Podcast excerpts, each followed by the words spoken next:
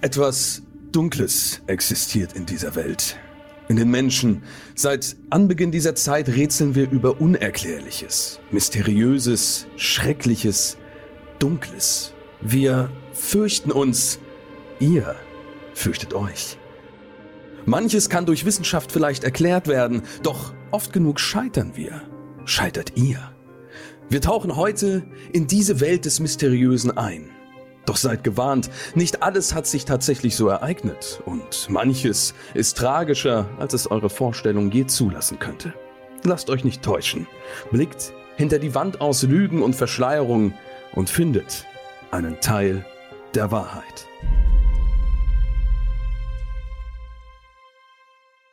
Einen wunderschönen guten Tag, guten Abend, gute Nacht oder guten Mittag, wann auch immer ihr gerade einschaltet. Und herzlich willkommen zu einer neuen Episode Mystery Crimes hier am Montag auf FIO. Mein Name ist Kedos oder auch einfach nur Dominik, ganz wie ihr das halten möchtet. Und auch heute habe ich wieder ein neues Gästepärchen äh, zu Gast, äh, worüber ich mich schon äh, sehr freue, denn äh, sie werden uns auch für die ein oder andere weitere Folge noch begleiten. Und das ist jetzt heute unser erstes Zusammentreffen. Es sind Sarah und Laura vom True Crime Podcast Ice in the Dark. Hallöchen. Hallo. Hi.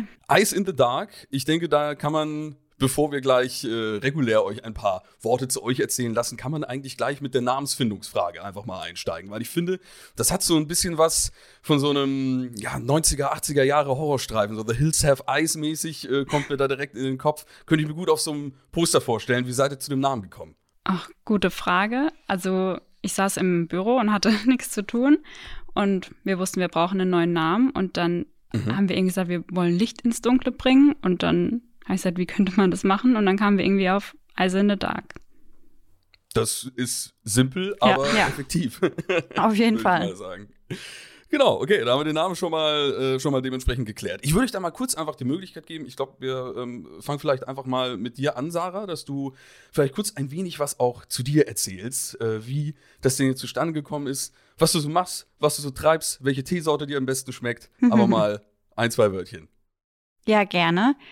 Also ich komme genauso wie Laura aus Mannheim. Ich arbeite normalerweise im Social Media und Influencer Marketing. Und Laura und ich waren eigentlich schon immer relativ große True Crime Fans. Und Laura war auch mhm. tatsächlich immer die einzige Freundin, mit der ich sowas schauen konnte. Und irgendwann haben wir während der Corona-Zeit dann gemeint, wir sind durch mit allen guten True Crime Podcasts. Und dann haben wir gesagt, wir starten unseren eigenen. Da ja. ist euer Podcast ja quasi ein Corona-Kind. Ja, ja, kann man so sagen. Ja, das ist, ist, ja, ist ja auch nicht schlecht ja. An, ja. Der, an der Stelle. Dann zumindest also produktiv genutzt, dann erstmal. Auf Definitiv. jeden Fall. Ja. Wie äh, ist es bei dir, Laura? Dann wahrscheinlich ähnlich, ne? Oder aber dann ist dein Job das gleiche? Also hast du dich auch so gegruselt vom Influencer-Marketing, dass du meintest, hey, da muss ich mal, muss ich was, muss ich was ein bisschen entspannteres machen, also True Crime. Ja. Ich komme aus einer ganz anderen Branche, aus der Tourismusbranche. Ich mhm. arbeite in einem Geschäftsreisebüro und das ist ja momentan durch Corona ja eher nicht so viel zu tun. Und dadurch kamen mhm. wir dann auch so dazu, weil ich dachte, ich brauche ein bisschen, ja, eine Aufgabe. Und dann kam der Podcast genau richtig. Sehr cool. Ihr seid seit Mai 2020 am Start. Ne? Ja. Und äh, seitdem dann immer, immer sonntags? Ja. Ja. Immer sonntags kommt eine neue Folge. Und bisher nichts ausgelassen. Ihr habt knallhart äh, durchgezogen seitdem?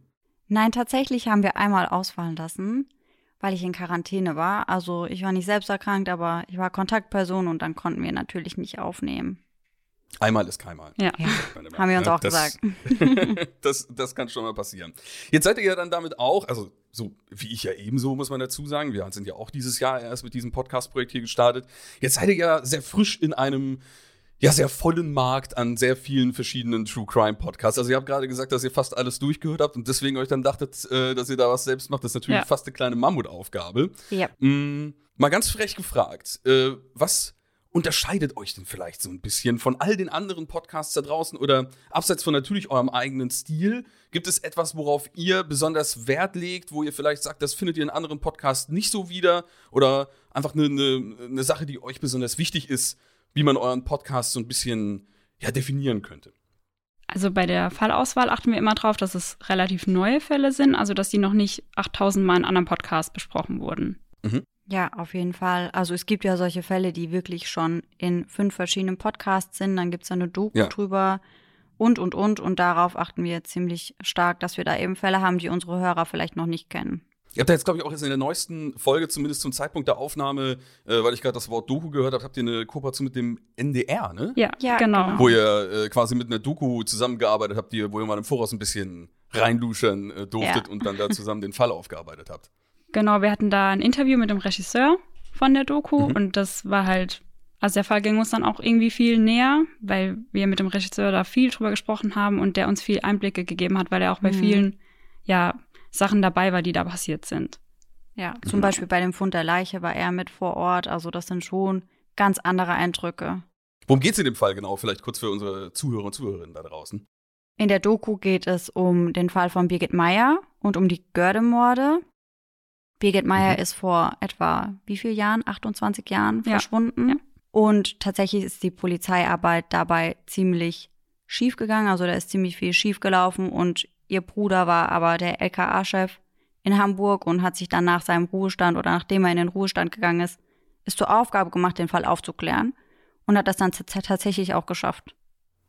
Das ist ja fast auch schon wieder so eine klassische Cop, der im Ruhestand ist und Ja. in dem Fall äh, ne, Ja, äh, klärt dann da nochmal was auf. Haben wir vielleicht direkt eine kleine Folgenempfehlung für euch. Wenn ihr hier zu Ende gehört habt, da draußen, dann könnt ihr da äh, direkt rüberspringen zu Ice in the Dark und der dementsprechenden Folge. Ja, gerne. Wir machen heute Folgendes. Für euch und auch für die Zuhörer und Zuhörerinnen da draußen. Jeder von uns hat eine Geschichte mitgebracht, einen Fall und jeder von uns trägt diese Geschichte vor. Die anderen beiden wissen aber absolut nicht, ist das denn gerade wahr oder ist das geflunkert, erstunken und erlogen oder liegt die Wahrheit irgendwo so ein bisschen in der Mitte? Das ist die Frage, die wir uns stellen, das ist die Frage, die ihr da draußen euch stellen dürft. Wichtig ist dabei natürlich, dass unser Team, unsere Redaktion ähm, die äh, Geschichten natürlich recherchiert hat, aber dass wir auch dramatisieren, ausschmücken, das alles versuchen so ein bisschen spannender zu gestalten, so wie man das auch aus einer, äh, ja, aus einer guten Krimi- oder Horror- oder Thriller-Serie her kennen würde.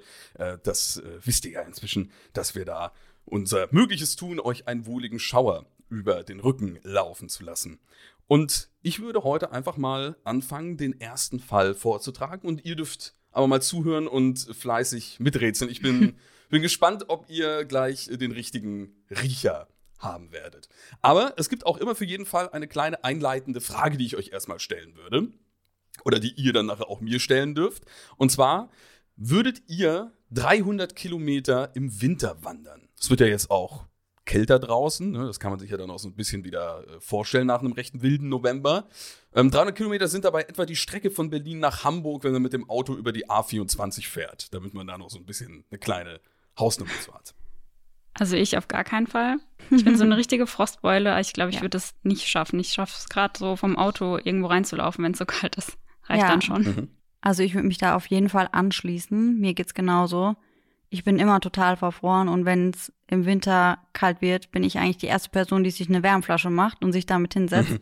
Deswegen Ja. 300 Kilometer im Winter wandern auf gar keinen Fall. Eher nicht so. Nee. Also, Mhm. da ist dann der, der, der krasse Survival-Trip ist im Winter zumindest nicht die, die beste Option. Ja. Das kann ich, Nein. aber, kann ich aber auch gut nachvollziehen. Also ich sitze hier auch schon äh, mit einem mit einem Teechen nebendran und äh, habe jetzt gerade auch irgendwie im Kopf bessere, also hätte bessere Pläne vor meinen Augen, als jetzt 300 Kilometer durch Eis und Schnee zu spazieren. Ja. Also das kann ja mal so ein erfrischender Spaziergang kann ganz nett sein im Winter, ne? Aber alles andere ist dann vielleicht, äh, überlässt man dann lieber den, den Menschen, die da entsprechend durchtrainiert sind. Ja. Wir fangen mal an mit unserer Geschichte. Alexander bläst eine Wolke in die Luft. Ende Januar ist es besonders kalt hier in den Bergen. Doch ihr Plan steht fest. Gemeinsam wollen sie eine knapp 300 Kilometer lange Wandertour unternehmen, um das Jahr 1959 auf ihre eigene Weise zu begrüßen. Eine Herausforderung, aber nicht unmöglich. Die Tour wird bis Mitte Februar dauern. Er und seine neuen Kommilitonen und Kommilitoninnen sind erfahren. Sie machen sowas nicht zum ersten Mal. Die Gruppe macht sich auf den Weg. Es ist der 27. Januar und sie finden Unterschlupf in einer Bergwerkssiedlung. Es wird die letzte Nacht sein, die sie in einem richtigen Bett schlafen. Vollkommen unerwartet erkrankt einer der Kommilitonen. Boris. Er muss die Wanderung abbrechen und den Abschied halten sie gemeinsam noch auf einem Foto fest. Es wird das letzte Foto sein. Die nun zwei Frauen und sieben Männer machen sich auf den Weg. Zunächst läuft alles ruhig und nach Plan.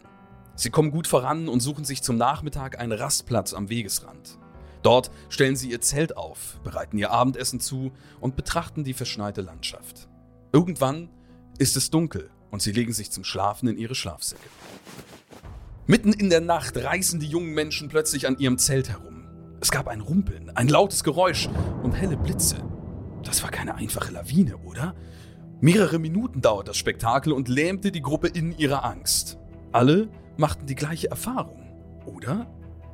Endlich können sie das Zelt aufschneiden. Es ist bitterkalt, minus 30 Grad. Sie tragen nur das Nötigste, Unterwäsche und vielleicht ein paar Schuhe. Doch das ist egal, denn sie wollen nur weg, Hauptsache weg, weg von den Zelten und dem Lager. Einfach den Berg hinunter, sie werden es schon schaffen. Sie machen ein Feuer in der Nähe eines Waldes.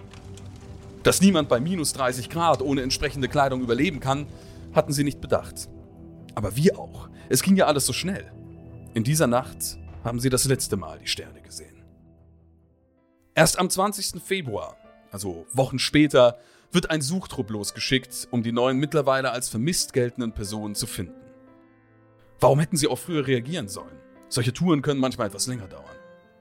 Und die Gruppe war erfahren. Die Suche dauerte mehrere Tage. Nach etwa einer Woche fanden die Suchtrupps das verlassene Zelt und knapp 1,5 Kilometer entfernt einen hohen Nadelbaum mit abgebrochenen Ästen. Auf dem Boden die Überreste eines erloschenen Lagerfeuers. Daneben zwei Leichen, nur leicht bekleidet. Es galt, die sieben anderen Mitglieder zu finden. Zwei weitere Leichen fanden die Trupps auf dem Weg zwischen Zelt und Lagerfeuer. Tage später fanden Hunde einen weiteren Körper, vergraben unter 10 Zentimetern Schnee. Mehr konnten die Suchenden zu dieser Zeit nicht machen. Gibt es da schon mal erste Gedanken von euch dazu? Die Geschichte geht gleich noch weiter, aber wir geben gerne äh, den Gästen kurz ein wenig äh, Zeit, um vielleicht mal erste Gedanken zu sammeln. Was habt ihr bisher ein Gefühl, was äh, die Geschichte angeht? Also mir kommt die Geschichte ein bisschen bekannt vor. Ja, mir also ich auch. habe schon eine Richtung, in die ich tendieren würde, glaube ich. Ah, spannend, spannend. Okay, da habt ihr dann vielleicht hier direkt einen kleinen äh, Vorteil, aber mal gucken, ob es denn wirklich äh, die Ja. mögliche Geschichte ist, äh, die ihr da vielleicht schon im Mhm. Kopf habt. Erst im Mai, nach Einsetzen der Schneeschmelze, begab man sich erneut auf die Suche. Etwa 75 Meter von der Feuerstelle entfernt wurden die restlichen vier Leichen entdeckt. Eine vier Meter hohe Schneeverwehung verbarg die Toten.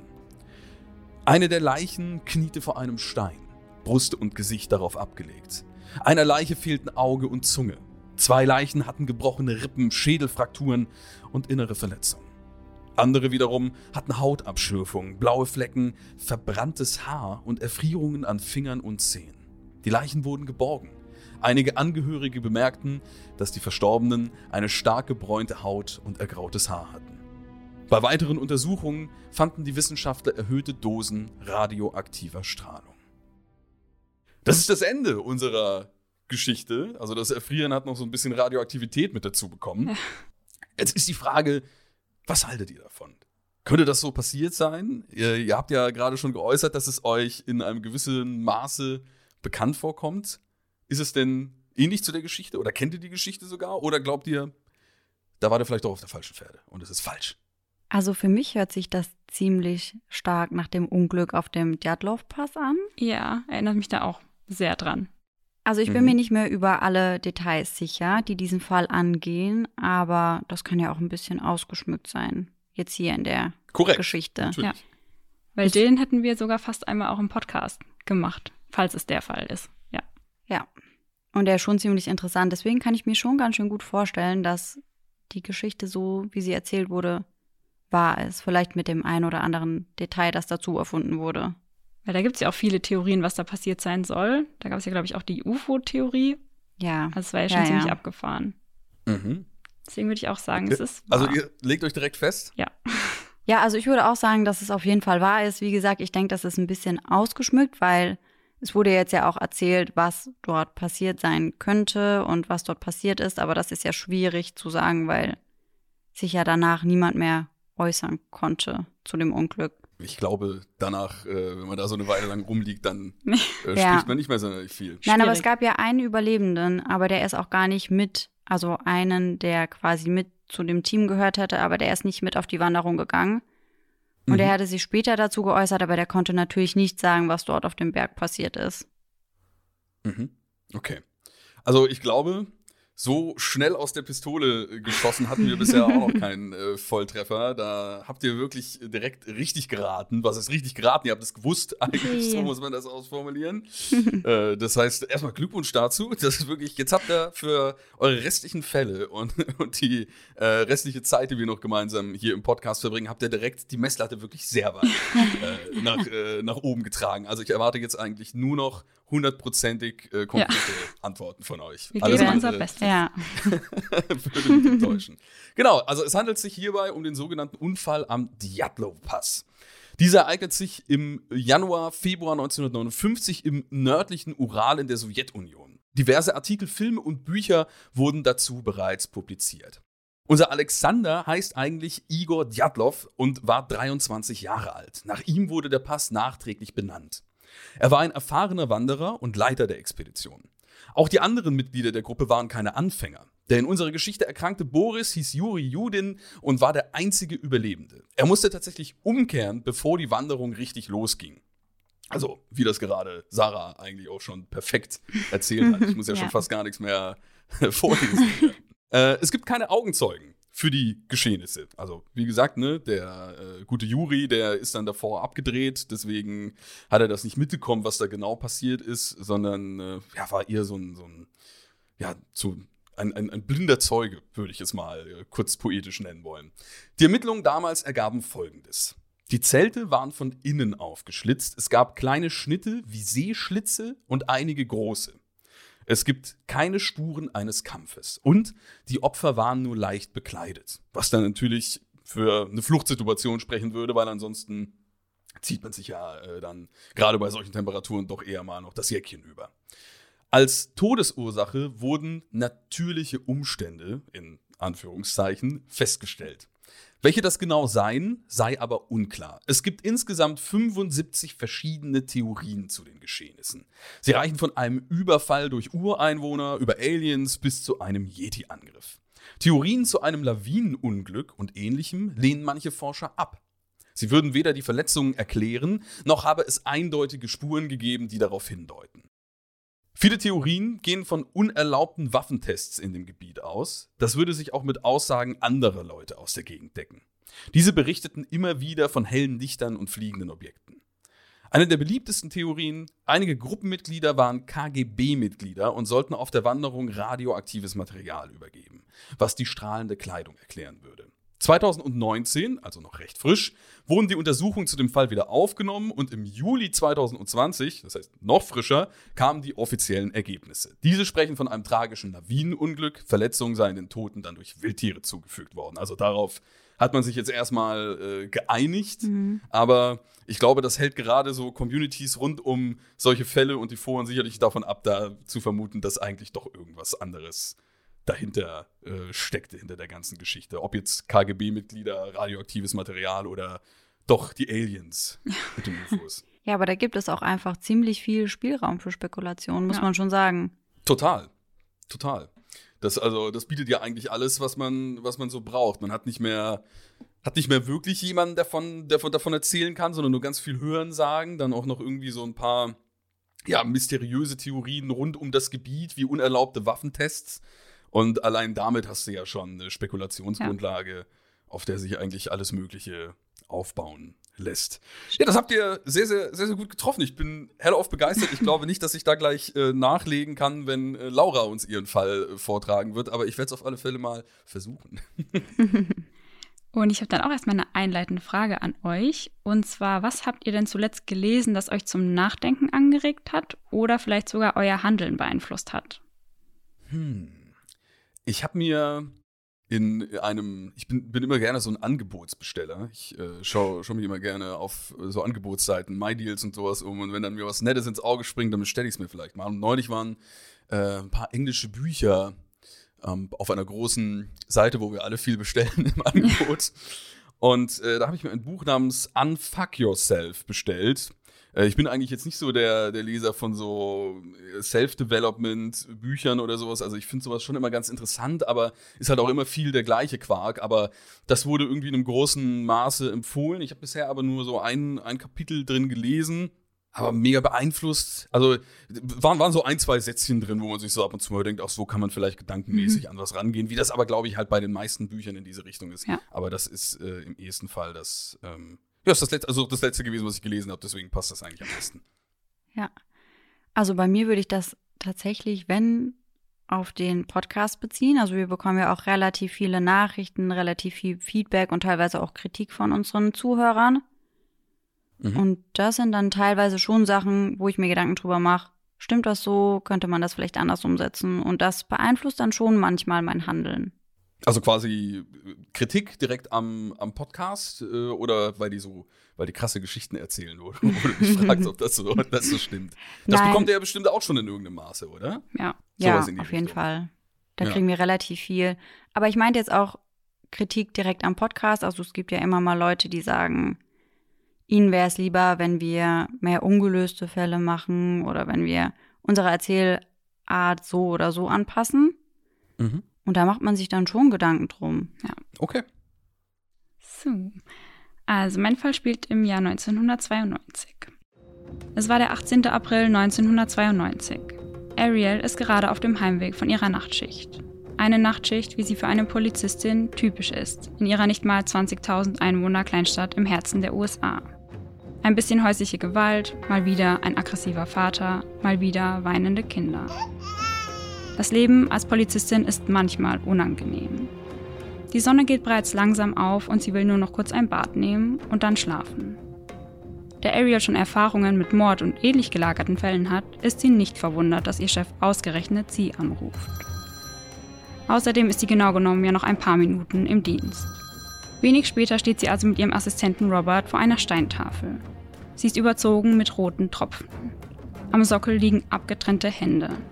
Alles sieht frisch aus, so als wäre die Tat erst wenige Augenblicke her. Vom Rest des Körpers fehlt jede Spur. In den 80er Jahren hatte jemand das Monument hier auf der Wiese gestellt. Ein Privatgelände, von dem niemand den Besitzer kennt.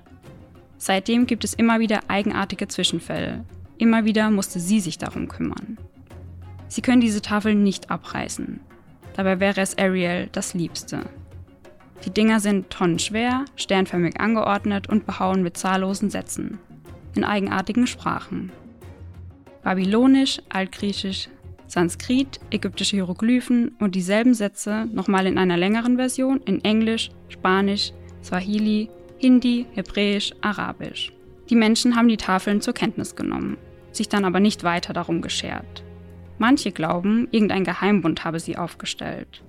Andere sind überzeugt, es handelt sich um die Gebote des Antichristen und die Tafeln sind eine satanistische Glaubensstätte. Ein Bauer lässt seine Schafe hier grasen, doch er hat mit dem Land nichts zu tun. Das hat sie mehrfach überprüft. Der Bauer hat auch den Notruf abgesetzt, war ganz aufgelöst. Er fand die Hände, als er in der Morgendämmerung seine Tiere auf die Wiese trieb. In den letzten Jahren hatte der Bauer die Polizei, häufig Ariel, immer wieder gerufen. Immer wieder fand er tote Vögel unweit der Tafeln. Aber Vögel sterben halt auch, oder?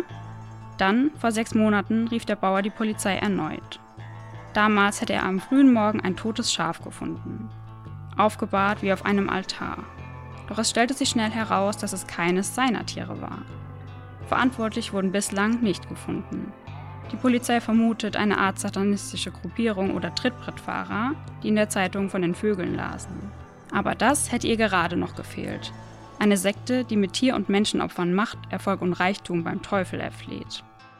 Die abgetrennten Hände geraten wieder in ihr Blickfeld. Vermutlich ist die Person, von der sie stammen, mittlerweile verblutet.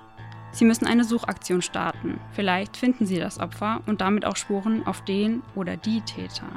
Ariel und hinzugezogene Beamte bilden ein Sonderkommando. Einige Tage später stimmt ihr Assistent Robert ins Büro. Sie haben eine nackte, männliche Leiche gefunden, ohne Hände. Sie lag einfach in einem Waldstück, einige Kilometer von der Steintafel entfernt. Als hätte sie jemand achtlos dort hingeworfen.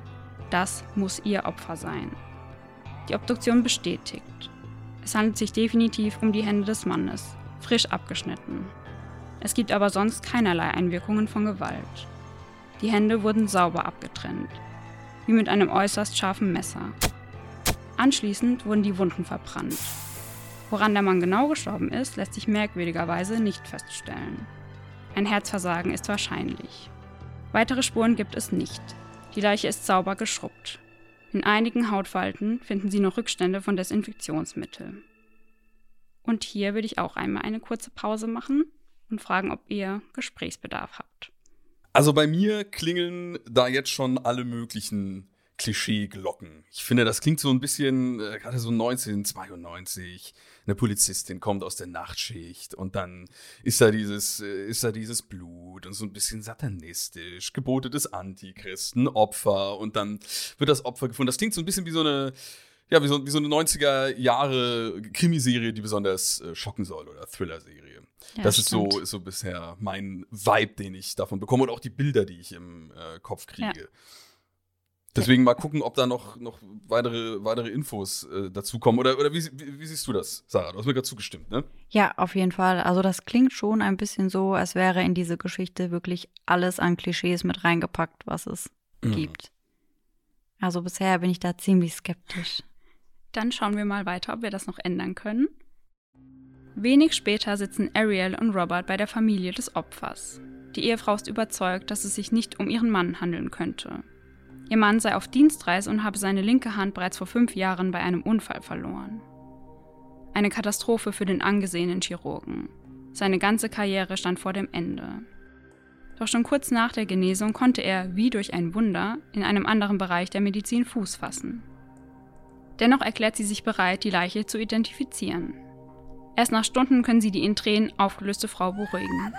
Einen Täter konnten sie bis heute nicht finden. Und auch die Frage der Ehefrau blieb unbeantwortet. Warum fand man zwei frische Hände, obwohl ihr Mann doch eine Hand bereits verloren hat? Und dann sind wir am Ende. Hm. Aber es wurden doch beide Hände verglichen mit dem restlichen Körper. Ja. Und es hieß doch, dass sie beide zu diesem Körper gehören. Ja. Das ist auch der Punkt, an dem ich mich jetzt stoße, den ich nicht so ganz äh, verstehe, wenn er die Hand da vorher da schon verloren hat. Hm, hm, hm, hm, hm, hm. Also es klingeln immer noch alle Klischeeglocken. Ich bin da noch nicht, bin da noch nicht so ganz raus. Ich kann, äh, kann mir gut vorstellen, also dass das ähnliche, also dass bestimmt mal irgendwo ein Schaf geopfert wird. Ja. So, das, das kommt, das kommt, glaube ich, oft genug ja. äh, in irgendeinem Maße vor. Aber auch so dieses, ähm, dieses groß aufgedrehte, dass da irgendwo Monumente stehen, die man auch nicht abreißen kann, weil mhm. sie sind zu schwer. Das ist ja die Begründung, die äh, genannt wurde. Und dann ist das so voll mit irgendwie äh, babylonisch und lateinisch ja. und, und wie auch immer. Äh, das, das ist wirklich so äh, das ist, ja, wie gesagt, sehr, sehr klischeehaft. Gleichzeitig weiß ich aber auch, dass es schwierig ist, sich so nur über die Klischees an so eine Geschichte ranzuhangeln, weil äh, da unser Team im Hintergrund es äh, doch auch häufig genug schafft, einen mit aufs Glatteis zu führen, denn es gibt ja fast alles irgendwie. Ja. Hm. Hast du noch irgendwelche weiteren Gedanken dazu, Sarah? Ich bin mir noch nicht, also ich tendiere bisher zu, dass ist äh, falsch und es gibt vielleicht irgendwo mhm. irgendwelche Steine, irgendwelche Forenbeiträge, an der sich da vielleicht lose orientiert wurde oder so. Aber äh, in, in, dem, in diesem großen Umfang äh, ist es mir dann doch zu dick aufgetragen. Ja, also für mich definitiv auch. Und ich meine auch selbst, wenn die ganzen Details, die eben so klischee-mäßig sind, richtig wären und vielleicht stimmen würden, ist das, das Ding mit der Hand, mit der zweiten Hand, die gefunden wurde, beziehungsweise mit den zwei Händen einfach unlogisch. Also ja. wenn er seine Hand zuvor schon verloren hat, wie soll dann da nochmal eine frisch abgeschnittene Hand auftauchen, die auch zu ihm gehört? Ja, also wenn das objektiv dann am Ende so äh, von, von der Gerichtsmedizin oder sonst was beurteilt wurde, ja. dann äh, wäre das ja wirklich der Punkt, der gar keinen Sinn macht. Ja, ja definitiv. Weil, wenn das beides wirklich frische Hände waren, das, also das macht wirklich, nee. Deswegen, das ist, äh, ja, mal gucken, mal gucken. Okay, ich bin bereit für die Auflösung, aber soweit ich das mitbekommen habe, sagen wir beide eigentlich erstmal, das müsste, müsste geflunkert sein in ja, den größten Teilen. das ist erfunden. Also schon so, wie du gesagt hast, Dominik, die Steintafeln gibt es wirklich. Sie mhm. stehen in Georgia und werden Georgia Guidestones genannt, aber der Fall an sich wurde erfunden. Hey, war ja auch fast ein Volltreffer. ja, bloß, in die, bloß in die andere Richtung. Ja. Man kann diese Steine auch besichtigen und es gibt mehrere Artikel und Bücher dazu. Auf den Steinen befinden sich auch in den genannten Sprachen gravierte Aussagen. Zu den zehn eingravierten Aussagen gehören etwa Halte die Menschheit unter 500 Millionen in fortwährendem Gleichgewicht mit der Natur. Vermeide belanglose Gesetze und unnötige Beamte. Sei kein Krebsgeschwür für diese Erde, lass der Natur Raum. Und die Platten wurden 1980 auf einem Privatgelände aufgestellt, bei dem die Besitzverhältnisse tatsächlich unklar sind. Verschwörungstheoretiker sehen in den Sätzen die zehn Gebote des Antichristen und manche behaupten auch, die Erbauer seien Mitglieder einer satanistischen Sekte. Und noch ein Fakt zu der Geschichte: Der Name des Assistenten Robert ist auch der Name, der immer wieder als Hauptsponsor der Steine genannt wird. Robert C. Christian. Allerdings handelt es sich dabei definitiv um ein Synonym. Ich glaube, das mit diesem haltet die Menschheit unter 500 Millionen habe ich schon mal in irgendeinem anderen Kontext äh, wahrgenommen. Also da hat gerade irgendwas bei mir geklingelt. Ich könnte jetzt aber nicht mehr genau sagen, warum was wahrscheinlich dafür spricht, dass über diese Gebote hier und da mal ein bisschen ja. rumdiskutiert wird. Bietet sich ja auch einfach wieder an. Also ja. ich habe dann immer direkt, ich habe direkt die ganzen Forenbeiträge vor, ja. vor Augen, wo da, äh, wo da schön äh, rum diskutiert wird. Aber ich denke mal, man, das, was in der Geschichte bestimmt überdramatisiert war, ist dann, könnte sie bestimmt abreißen, wenn man das jetzt wollen machen ja. würde. Ne? So, aber das wird dann halt wahrscheinlich da behalten, weil es bestimmt auch eine tolle Touri-Attraktion. Ja, da erzählt man bestimmt uns, solche Geschichten, wie die eben. Ja. Lass uns doch mal hier die satanistischen Gebote anschauen gehen, Schatz. Da ja. habe ich, hab ich Lust drauf, meinen, meinen Sommerurlaub zu verbringen. Ja, schönes Ausflugsziel. Ja, wirklich ganz toll. Also da wüsste ich nicht, wieso man noch irgendwo an den Strand fahren sollte oder sowas. Da einfach ein Handtuch auslegen und, und fertig. Wir ja, haben noch genau. eine dritte Geschichte in petto. Genau, und ich starte auch meine heutige Geschichte mit einer kleinen einleitenden Frage. Und das ist die Frage, wo ich zu dir schon gesagt habe, das haben wir vor ganz kurzer Zeit schon mal gemacht. Mhm. Habt ihr schon mal einen Roadtrip gemacht und ist irgendetwas dabei passiert? Ach Gott. Ja, ihr habt, ihr habt das, also einen Roadtrip habt ihr, wenn ich das richtig rausgehört habe, gemacht vor kurzem. Gestern quasi, Oder? sechs Stunden. ja, wir sind gestern hierher gefahren. Hm, Einen kurzen Roadtrip. Stimmt, das ist ja, das ist mir, ist mir am Anfang gar nicht gekommen. Wenn ihr beide aus, aus Mannheim kommt, ja. aus Manne, ja. dann ist ja ein bisschen, ist ja ein bisschen Strecke am äh, Start gewesen. Ja, auf jeden Fall. Aber das ist wahrscheinlich nicht das, was du meinst. Gute Frage, aber das war jetzt mein letzter Roadtrip ist nichts Schlimmes dabei äh, passiert oder irgendetwas Unvorhergesehenes. Beim gestrigen Roadtrip hierher. Wir haben angehalten an einer Tankstelle und Sarah hat einen Eist Latte Macchiato bestellt. Richtig. Das ist schon mal sehr verrückt. und sie hat einen ganz normalen, ja, sie hat einen ganz normalen Kaffee bekommen und hat dann gefragt, ja, das ist aber kein Eist Macchiato. Und mhm. er so, doch. Sie so, da ist aber kein Eis drin. Er so, ja, aber die Milch ist kalt. Wir waren ja. Ah ja, okay, dann ist es ein ja. Eisplatte Macchiato. Ist aber, ist aber auch ein interessantes, äh, aber gut, das ist, das ist wahrscheinlich so ein bisschen so die, äh, das sind die Tankstellenregeln. Ja. Da wird ein bisschen anders, anders umgegangen mit dem Essen und da ist dann so ein Eis äh, Latte Macchiato halt auch mal, vielleicht war die Milch ja irgendwo im Gefrierfach. Ja. ja. Und er meinte auch, dass dieser Latte Macchiato auf jeden Fall kühler wäre als die anderen Latte Macchiatos bei ihm. also von daher. Ja, hättest du nochmal schön mit dem Thermometer direkt ran sollen. Ja, ja. Können, können wir das nochmal vergleichen ja. oder sowas in die Richtung? Ja, Roadtrips von meiner Seite aus, äh, jetzt natürlich in letzter Zeit auch ein bisschen, bisschen weniger, weil man weniger irgendwo hinfährt. Um, ähm, aber ansonsten immer liebend, liebend gerne. Also gerade mit guten Freunden macht das natürlich viel Spaß. Ich glaube aber, mir ist da jetzt auch noch nie irgendwas Mysteriöses passiert oder so. Es ist eigentlich immer ziemlich entspannt gewesen. Also ich glaube, das Aufregendste sind dann mal irgendwelche Verkehrssituationen oder sowas.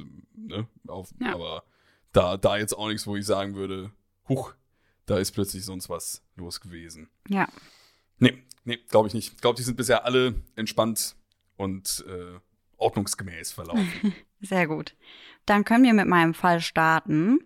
Und meine Geschichte bzw. mein Fall heißt die Milch Weswegen ich das gestern schon ganz lustig fand. Das stimmt, das passt ja auch noch. Perfekt. Ja, es hat perfekt ist gepasst. Ist die Milch eiskalt oder nicht? Das ist die Frage, die wir stellen. Annabelle und Emily fuhren die von Bäumen gesäumte Straße entlang. Immer wieder suchte sich das Sonnenlicht einen Weg durch die dichten Kronen. Sie hatten das Dach geöffnet und ein lauer Wind spielte mit ihren Haaren. Die Luft flierte vor Hitze. Endlich hatten sie das letzte Schuljahr geschafft. Im Herbst würde ihr Studium starten. Zum Glück hatten beide direkt an der gleichen Uni einen Platz bekommen. Bis dahin hieß es aber erst einmal chillen. Die Wahl fiel auf einen vierwöchigen Roadtrip durch die USA. Solange der Sommer noch die Seelen der Menschen streichelte. Die Handys wollten sie dieses Mal wirklich nur selten nutzen. Ihr Ziel war an diesem Tag eine Kleinstadt, die noch einige Fahrstunden entfernt war.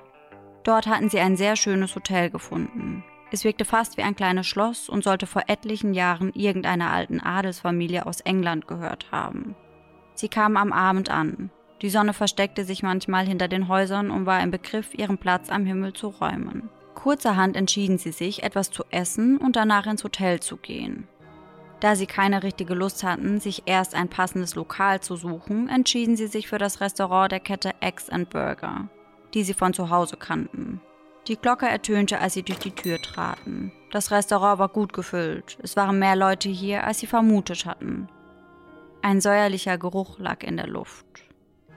Das irritierte die Freundinnen aber nur kurz. Vermutlich waren die hohen Temperaturen der letzten Tage schuld oder die Putzkräfte waren nicht besonders gründlich. Nachdem Emily und Annabelle Platz genommen hatten, kam auch schon die Bedienung auf sie zu. Da sie das Menü ja kannten, bestellten sie direkt ihre Gerichte, dazu stilles Wasser und noch ein Espresso für jede von ihnen. Während sie auf ihre Bestellung warteten, schauten sie sich die anderen Gäste an. Ältere Menschen, Jungen und Mädchen, vermutlich Studierende. Doch etwas war komisch.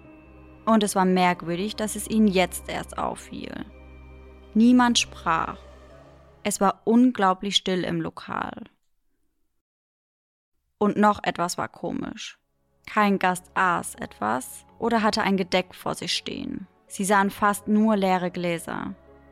Sind sie versehentlich in eine private Veranstaltung geraten? Eine Trauerfeier? Aber dann hätte die Bedienung sie darauf hinweisen können. Hatten sie ihr eine Chance dazu gelassen? Sie hatten ja gleich losgeplappert. Die Bedienung kam wieder an ihren Tisch. Sie stellte zwei Gläser ab, gefüllt mit Milch, und verschwand wortlos.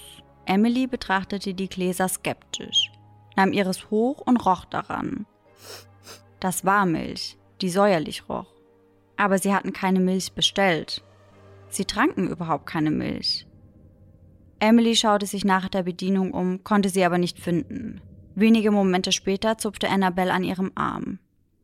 Sie deutete mit ihren Fingern in die Menge. In die stumme Masse ist plötzlich eine Regung gekommen. Zahllose Augen starrten in Richtung der Freundinnen. Nein, sie starrten auf ihre Gläser. Ein älterer Mann erhob sich in eine Ecke und steuerte auf ihren Tisch zu. Er prappelte etwas Unverständliches. Den Freundinnen wurde das alles zu komisch. So, und an dieser Stelle würde ich eine kurze Pause einlegen und euch fragen, ob es bisher schon irgendwelche Fragen oder Einwände gibt. Hm. Hm, hm, hm, hm, hm. Also es passt ja wirklich gut zu der Milch. Ja, Auch wenn Definitiv. Sie, wenn wir nicht genau wissen, ist sie in diesem Fall denn äh, auch für einen Eist äh, Latte zu gebrauchen oder ist sie eiskalt oder wie sieht das aus? Zumindest wenn ich an der Tankstelle. Ansonsten Mhm. wäre es, glaube ich, wäre es sehr gruselig für euch Ja, geworden. Ja, auf jeden Fall. Ich glaube, ich muss noch mal ein bisschen weiterhören, äh, wie, was denn hier so der, der Climax der Geschichte ist. Wie sieht's mit dir aus, Laura? Ich stelle mir die ganze Zeit die Frage, in was sie da reingeplatzt sein könnten oder wo sie da genau sind. Aber so eine richtige Richtung habe ich auch noch nicht. Dann würde ich sagen, machen wir mal weiter. Sie konnten gar nicht schnell genug zurück zum Auto laufen. Sie wollten schnell zum Hotel fahren, sicher würden sie dort was Essbares bekommen, was Normales. Wenige Minuten später parkten sie vor dem Eingang des kleinen Hauses. Es sah wirklich aus wie ein Schloss. An der Rezeption saß eine ältere Dame vertieft in dem Fernseher. Es lief eine Spielshow. Sie sprachen die Dame an, erklärten, dass sie reserviert hatten. Nachdem die Formalitäten erledigt waren, nahmen sie ihre Schlüssel. Bevor sie hoch in ihr Zimmer gingen, fragten sie die Rezeptionistin aber noch nach dem Restaurant und der Sache mit der Milch. Die Frau zuckte die Schultern und erklärte, dass sie nicht wisse, was da los sei. Im Zimmer stellten sie ihre Koffer ab und sahen direkt den kleinen Kühlschrank, auf den sie gehofft hatten. Sicher würden sie dort etwas Kühles zu trinken finden und vielleicht auch ein paar Snacks. Annabelle öffnete die Tür und erschrak. Emily schaute über ihre Schulter und wurde bleich. Im Kühlschrank lag ein Dutzend Kartons, auf denen in großen Lettern das Wort Milch stand. Erst jetzt wurde ihnen bewusst, dass sie auch an der Rezeption einen säuerlichen Geruch vernommen hatten. Emily und Annabelle fuhren noch in der Nacht in die nächste Stadt. Und damit sind wir am Ende meiner Geschichte. Puh. Das ist eine, ja, also eine, eine, eine, eine schlechte, schlechte Werbung für Milch. Ja. Stelle, ne? Hat man, äh, ich habe mir überlegt, ob ich mir hier äh, nachher mal irgendwie noch schön, schönen Müsli oder irgendwie sowas mache. Ich glaube, das lasse ich für den heutigen Tag dann vielleicht mal aus. Ich, ich brauche jetzt, ich brauche ein bisschen Hilfe, glaube ich. Äh, deswegen, wie, wie, wie hast du die Geschichte wahrgenommen, Laura? Also ich bin ein bisschen lost, ehrlich gesagt. Ich verstehe so den. jetzt, sind schon mal, wir schon mal zwei. ja, ich verstehe nicht so ganz, was, ähm, ja, was da so richtig passiert ist, irgendwie. Warum auch ja. meine erste Intention wäre zu sagen, dass sie nicht passiert ist. Aber wie du vorhin gesagt hast, manchmal ist ja das der Fehler, dass man dann direkt denkt, ja, das genau. mhm. ist falsch und dann war es doch richtig, aber ja, ich hätte noch ein paar mehr Infos gebraucht. Ja, es ist, ne, es erzählt sich eher wie so eine, wirklich wie so eine Gruselstory, ja. als dass wir ja. jetzt viele Anhaltspunkte haben, an denen man das festmachen könnte, ob da was wahr oder falsch ist. Also, das, sowas, das ist wieder so ein bisschen so ein Fall, dass mal sowas irgendwie erzählt wird in dem Maße und man da vielleicht auch irgendwas, keine Ahnung, man ist lang gefahren, man ist irgendwie müde oder so und dann nimmt man irgendwie was ganz anders wahr. Aber an sich würde ich dann eigentlich hier auch eher also dass es in, in, diesem, in, in diesem Umfang vorkommt, würde ich das eher als, als ja, ach Mann, Mann, das ist wirklich eine kleine Lost-Geschichte. Würde ich eher als ein bisschen, ich würde es als ein wenig lügerisch betiteln. Ich glaube, dass, also wenn, dann wurde hier, glaube ich, sehr stark dramatisiert. Ja. Aber es ist halt einfach nur eine Erzählung von diesen beiden Freundinnen. Und das kann man ja dann schwer überprüfen, als dass da jetzt wirklich irgendwie ein Fall wäre, wo man am Ende sagen könnte, ey, die ganze Stadt hat irgendwie eine ganz komische Beziehung zu Milch. Ja. Ja. Also ich kann euch gleich vorab schon mal sagen, dass ich auch sehr, sehr ratlos war, als ich die Geschichte das erste Mal gelesen habe. Also mir ging es da genauso wie euch. Nur, dass ich mit niemandem darüber sprechen konnte. Aber ich werde euch jetzt auf jeden Fall mal einweihen. Mhm. Tatsächlich ist die Geschichte erfunden, beziehungsweise ist es so, wie du gesagt hast, es gibt eben eine Geschichte, die man sich so erzählt, aber es gibt nicht wirklich einen richtigen Beweis dafür. Mhm. Und bei dem Erstellen der Geschichte hat man sich von einem Reddit-Post inspirieren lassen. Hier erzählte eine Reditorin von einem Erlebnis, das sie vor fast 18 Jahren mit der eigenen Mutter hatte. Mit damals zwölf Jahren endete eine Reise durch die Staaten eines Abends in einem Motel. Zum Abendessen besuchten sie ein Lokal der Restaurantkette Applebee's. Hier tranken die Gäste ausschließlich Milch. Und der Kellner brachte der Mutter und der Reditorin ungefragt ein Glas Milch. Die Mutter wies ihr Kind an, nichts davon zu trinken. Der Kellner habe nun missbilligend den Kopf geschüttelt, als die Mutter meinte, Wasser sei ausreichend. Zurück im Motel fragte die Mutter die Rezeptionistin, ob sie etwas darüber wisse. Die Frau gab an, nicht zu wissen, wovon ihre Gäste da sprechen. Also ging Reditorin und Mutter auf das Zimmer, im Kühlschrank wollten sie ihr übrig gebliebenes Essen lagern.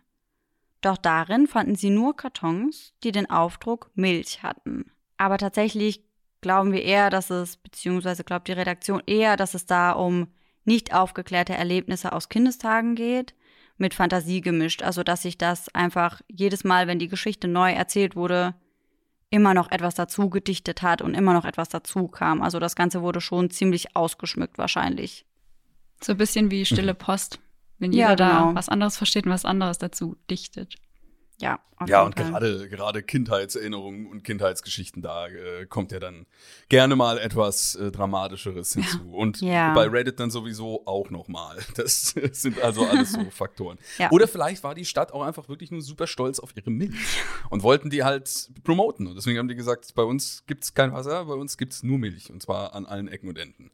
Ja, ist auch möglich. Was ist ein Marketingkonzept. Ja, auf jeden Fall. Aber was auch komisch oder was ich komisch fand, war dann eben, dass die Rezeptionistin von gar nichts wusste angeblich. Und dann hat sie in ihrem Kühlschrank oben auch nur Milch drin stehen. Mhm. Also das fand ich schon etwas Ja. merkwürdig.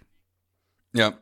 Wobei das auch so ein bisschen so dieses Bild von so ne, einem urigen Rezeptionisten oder einer urigen Rezeptionistin erfüllt, die einen nicht so wirklich mit Informationen über äh, das Dorf oder die Stadt äh, versorgen möchte, wo man, wo man gerade den äh, Urlaub macht. Ja, gut, das Müsli, das äh, lasse ich dann heute zumindest noch weiter, weitergehend aus. Das war's auch schon mit unserer heutigen Folge Mystery Crimes. Vielen lieben Dank, dass ihr mit am Start wart, Sarah und Laura. Ice in the Dark. Und es wird so dunkel, dass wenn wir jetzt blinzeln, wir uns nochmal in einer weiteren Folge wiedersehen. Ja, das ist ja, das äh, kann man hier schon mal schön anteasern. Ansonsten aber, wenn man jetzt nicht warten möchte, ja, wir kommen ja auch wöchentlich raus hier, deswegen muss man sich da noch ein bisschen äh, gedulden. Falls man jetzt mehr von euch hören möchte, dann äh, seid ihr auf allen möglichen dementsprechenden Plattformen vertreten oder wie finde ich am schnellsten zu euch? Ja, also wir sind bei Spotify, Apple Podcasts, ähm, ja, bei FIO auch natürlich. Genau, eigentlich überall, wo es Podcasts gibt. Ja. genau. Sehr gut, sehr gut. Okay, und Instagram und sowas habt ihr natürlich auch, Ja. falls man äh, bei euch Social Media mäßig connecten möchte. Ja. Alright, dann bedanke ich mich bei euch nochmal fürs Dabeisein und bei euch da draußen fürs Zuhören. Wir sehen uns hoffentlich nächsten Montag wieder. Bis dahin bleibt mysteriös, das habe ich noch nie gesagt, aber irgendwie wollte ich's, ich die, die Geschichte war so ein bisschen wieder, mich war ein bisschen cheesy, deswegen wollte ich es ein bisschen cheesy beenden, je nachdem. Vielen lieben Dank, dass ihr dabei wart. Äh, wir hoffen, es hat euch gefallen und ihr konntet ein wenig Schauer, ein wenig äh, True Crime oder auch ein wenig äh, Mystery oder Reddit-Geschichten mitnehmen. Und wir sehen uns dann in einer Woche hier auch schon wieder bei Mystery Crimes auf FIO. Mein Name ist Dominik oder auch Kedos und ich sage Tschüsschen.